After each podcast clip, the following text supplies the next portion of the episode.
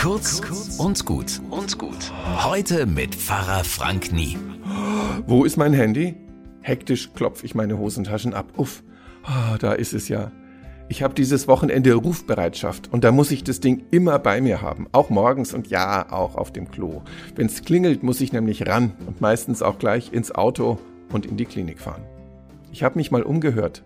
So eine Rufbereitschaft machen ja viel mehr von euch, als ich gedacht habe. Klar, Feuerwehrfrauen und Männer und medizinisches Personal, aber auch Technikerinnen, Computerleute und viele andere.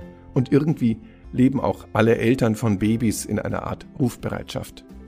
Was ich daran mag, wenn ich da gerufen werde, dann werde ich wirklich gebraucht. Als Seelsorger, als Mensch.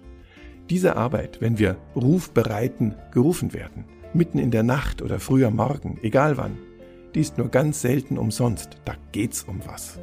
Und genau dieses Gefühl, da geht's um was, das wünsche ich euch für dieses Wochenende, dass ihr mal gerufen werdet und das, was ihr tut, Sinn macht. Ein schönes Wochenende.